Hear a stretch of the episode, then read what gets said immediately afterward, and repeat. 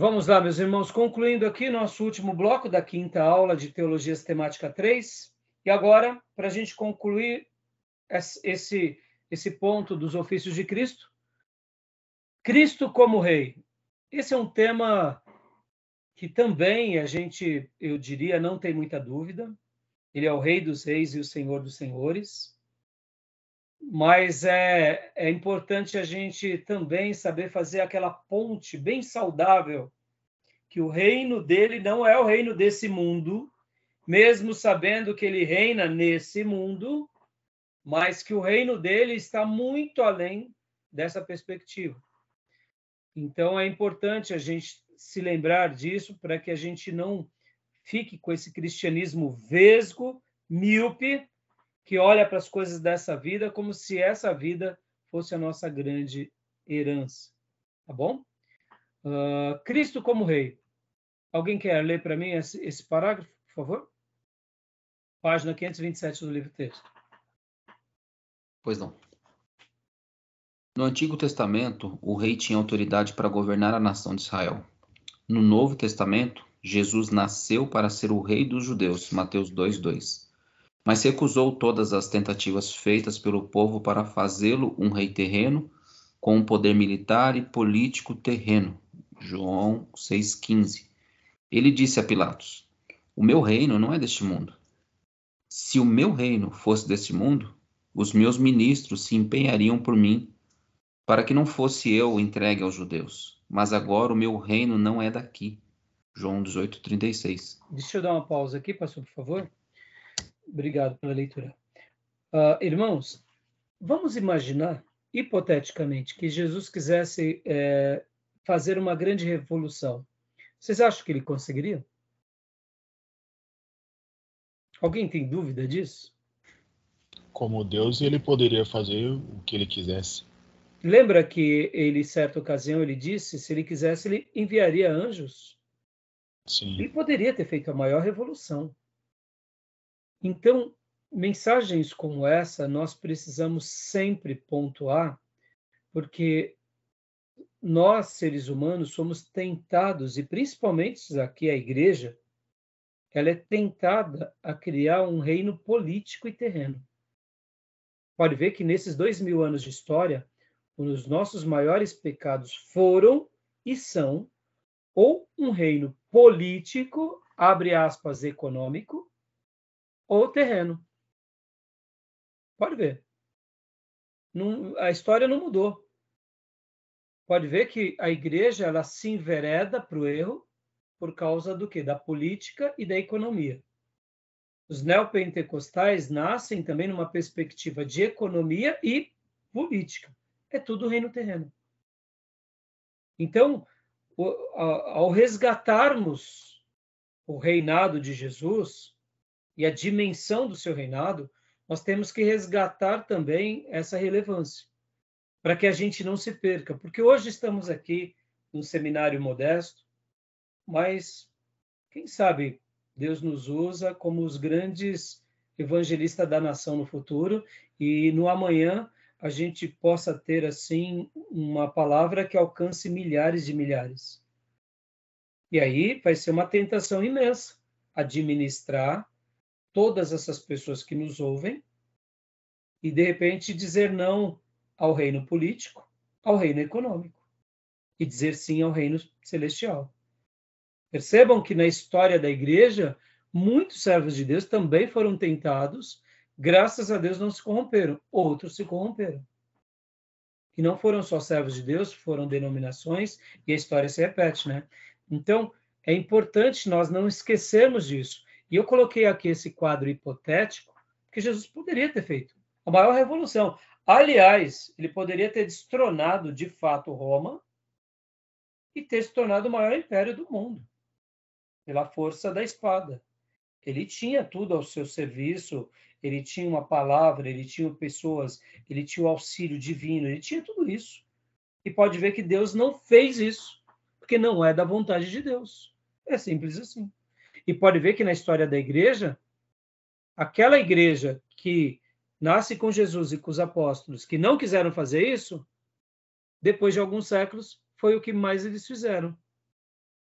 se tornando uma grande religião institucionalizada e política. A, com a sede aonde? Em Roma. E como se não bastasse, por falta de Roma, fizeram na Nova Roma. Qual foi a Nova Roma? Constantinopla. Lembra que o Império Romano foi dividido depois de Constantino, foi criado Constantinopla, que dali nasce o Império chamado Bizantino.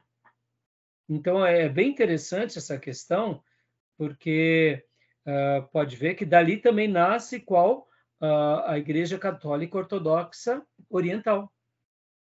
Também um braço político.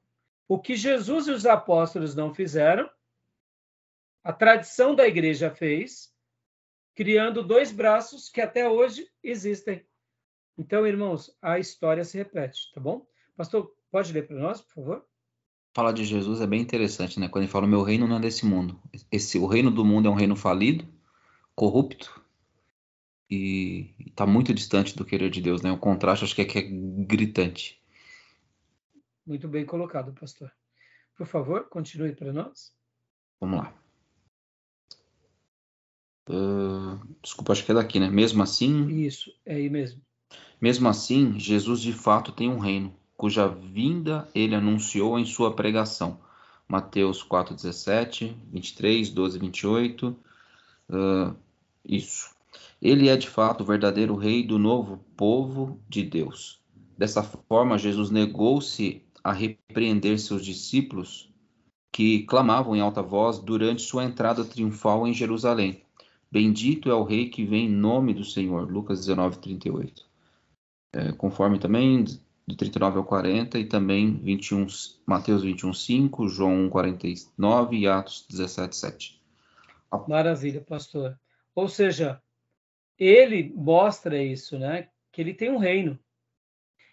E o reino de Deus habita aonde, irmãos? Dentro de nós. Dentro dos nossos corações. Isso que é fantástico o povo reformado, eles vão fazer uma distinção muito clara.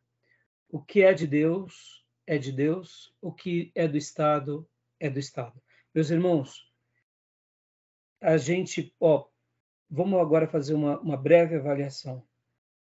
Muitos pastores vão trabalhar que a congregação é uma seita. Eu sei que realmente eles eles têm erros muito grandes mesmo eu conheci muita gente da congregação que é crente, então, mas assim, eles têm erros doutrinários muito sérios. Mas eles caminham com mais ética e moral do que muitos evangélicos. Eles têm erros doutrinários, nós temos erros políticos. Eles têm erros uh, de seguirem líderes e de não terem um estudo. Nós não temos freios nessas dimensões uh, no meio da igreja protestante eh, evangélica eh, virou um negócio tão medonho que é, é uma coisa até nojenta. Então, ao mesmo tempo, eu sei que nós não podemos ser apolíticos, mas separar o joio do trigo é muito difícil.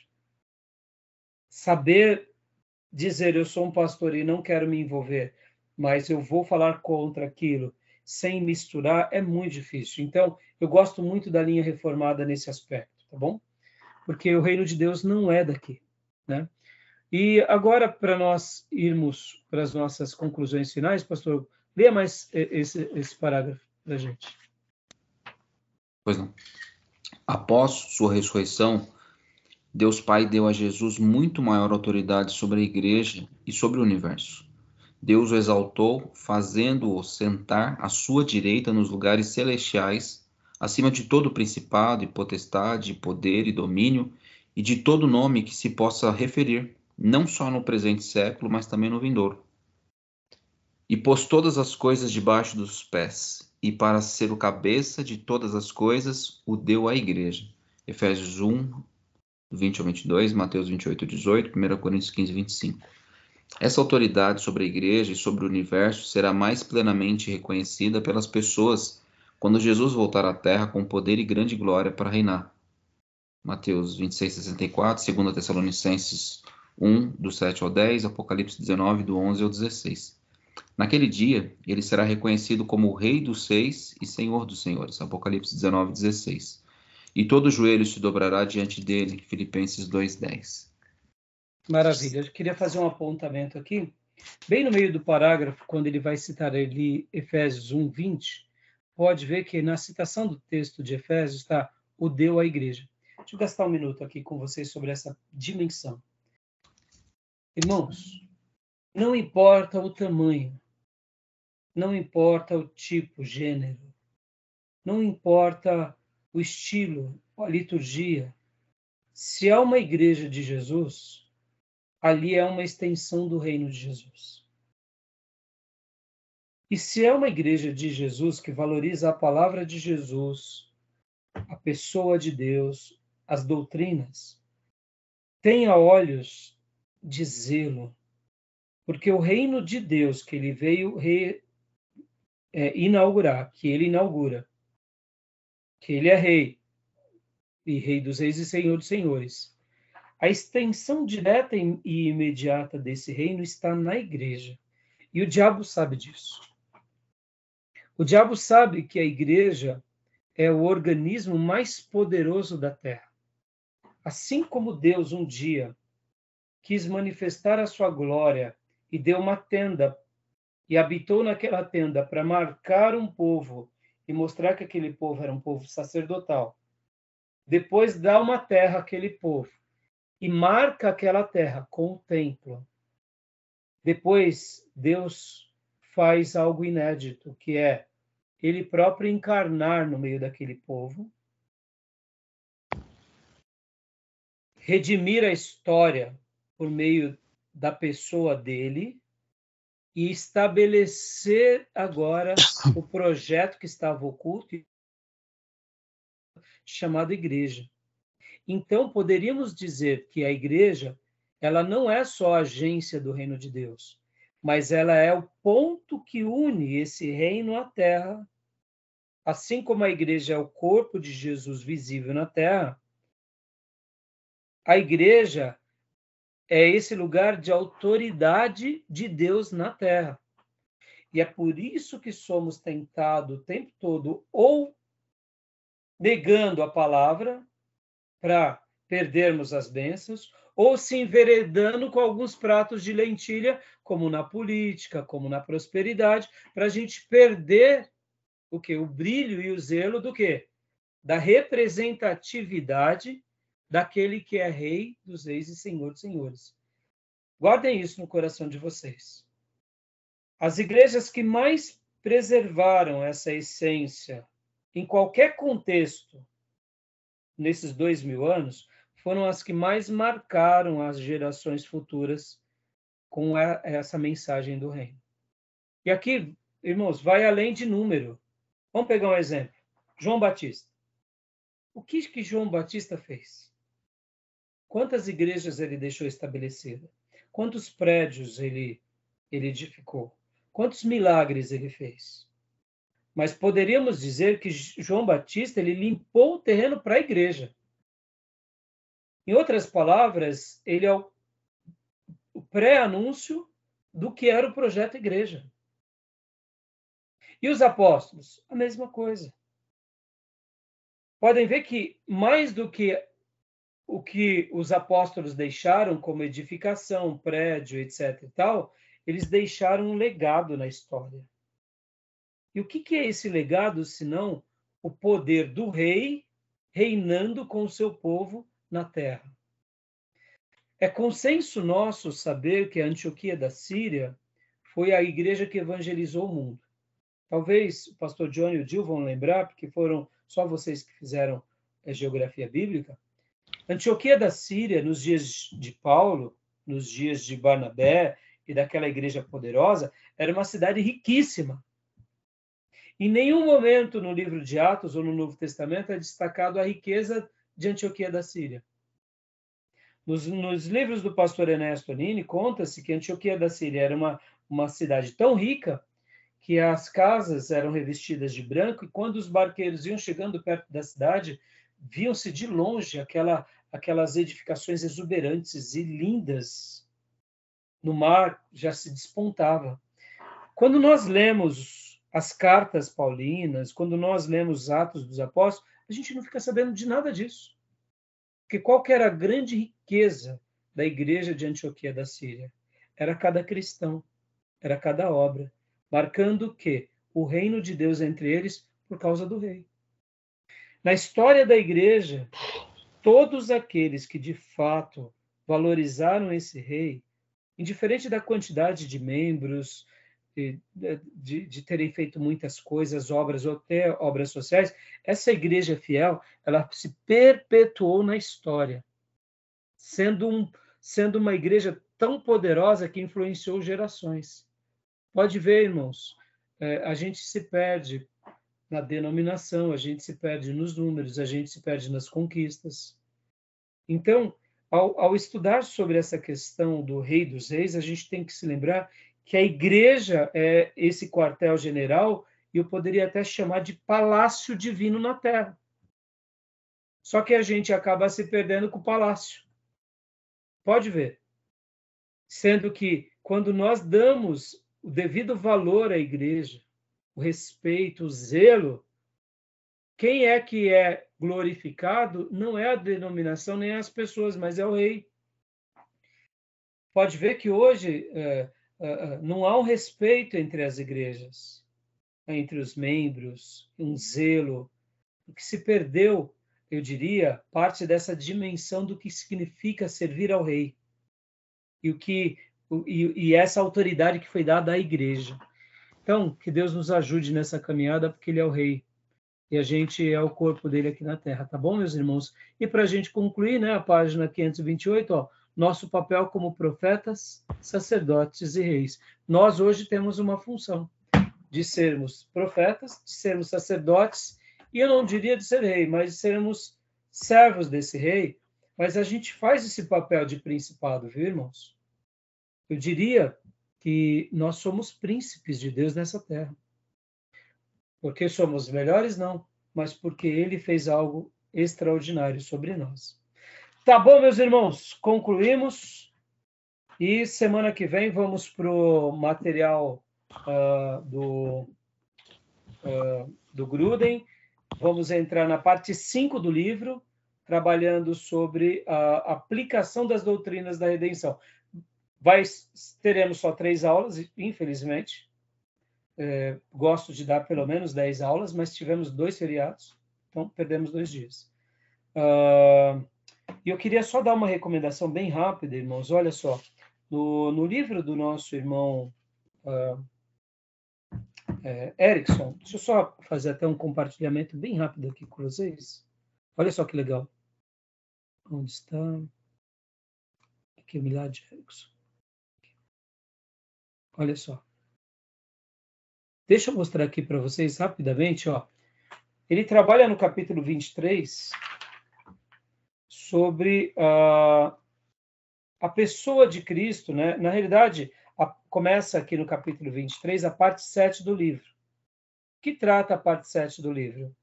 A pessoa de Cristo. E o capítulo 23 é a divindade de Cristo. Olha que legal.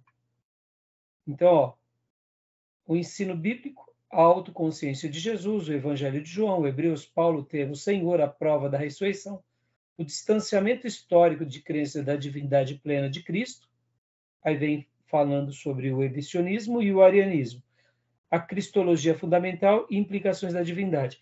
Mas eu só quero fazer aqui, uh, rapidamente, aqui, deixa eu até pôr aqui 24. 24. Vamos ver se ele vai trazer fácil a humanidade de Cristo.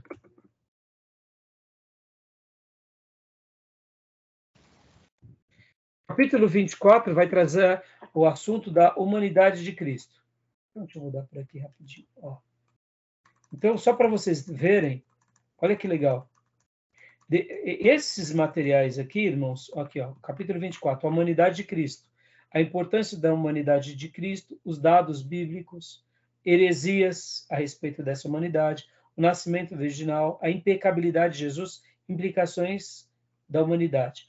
O 25 vai trabalhar a unidade da pessoa de Cristo, a importância e a dificuldade da questão, o material bíblico, o antigo desvio de interpretação, outras tentativas uh, de solução para o problema, ou seja, a unidade da pessoa de Cristo, como Deus e como homem. então, esses capítulos, deixa eu pôr rapidamente aqui, eles vão tratar desses temas e é muito legal.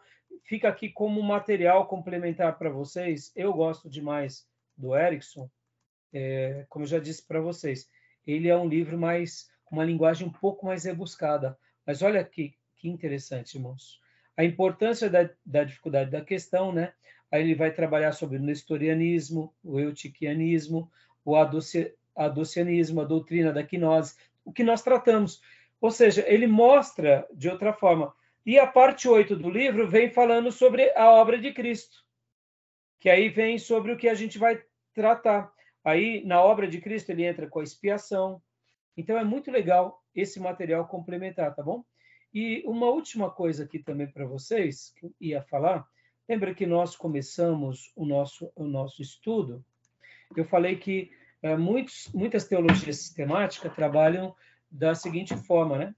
Bibliologia, teontologia, aí vem antropologia, aí depois alguns trabalham ramatiologia, que é a doutrina do pecado, e depois vem cristologia, soteriologia.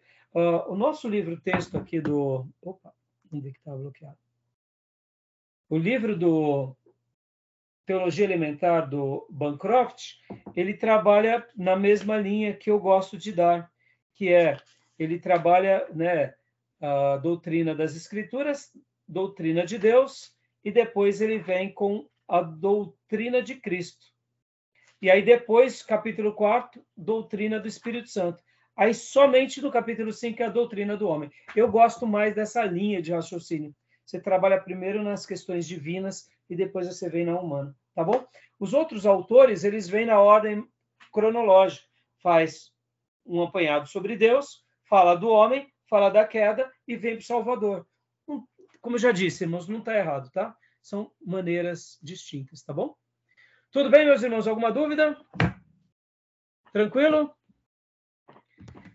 Podemos concluir? Tudo bem, sim. O senhor falou de duas, duas feriadas, do dia 2 o senhor está considerando, né? Dia 2 dia 15, né? Ah, é? Vixe, verdade. É, dois feriados, pastor. Então, a gente, ao invés de termos né, mais cinco aulas agora de, desse material, então, em virtude disso, pastor, deixa eu até dizer uma coisa. Uh, o versículo por versículo, nós temos quatro capítulos para trabalhar do Hobbes. Dão praticamente 300 e poucos versículos, se não me engano, ou 400 e poucos versículos. Ah, acho que é 430. É muito versículo. Então, eu propus que vocês fizessem 25 versículos por bloco. São quatro temas: Cristo, a expiação, salvação e redenção, se eu não me engano.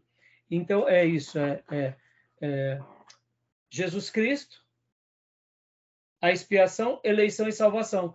Então, eu propus que vocês façam 25 versículos por tema. Ou seja, vai dar 100 versículos, tá bom? Então, fica 100 versículos como trabalho extras. Agora, se algum aluno quiser fazer Uh, por exemplo, ah, eu quero fazer 50 versículos sobre a expiação porque me interessa mais. Ah, eu quero fazer os 100 sobre Jesus Cristo. Tem problema, eu vou considerar. Não tem problema, fica a critério de vocês. E só vou abrir essa exceção, irmãos, porque o tempo está muito curto. E se eu prolongar muito com os versículos, vocês não vão concluir tudo até a data. Uh, e também depois a gente vai ficar aqui a virar o Réveillon, dando aula. Eu quero descansar também. Eu quero parar no dia 15 de dezembro e no máximo até o dia 20 já dar as notas para vocês e férias e voltar só em fevereiro, se Deus permitir. Tá bom, meus irmãos? Tudo bem? Combinado. Fechado. Então, meus irmãos, um bom final de semana para vocês. Que Deus abençoe muito e que o Senhor continue conosco. Tá bom? Fiquem com Deus. Obrigado. Bom descanso. Graça e paz a todos. Graça e paz, meus irmãos. Amém. Bom descanso, irmão.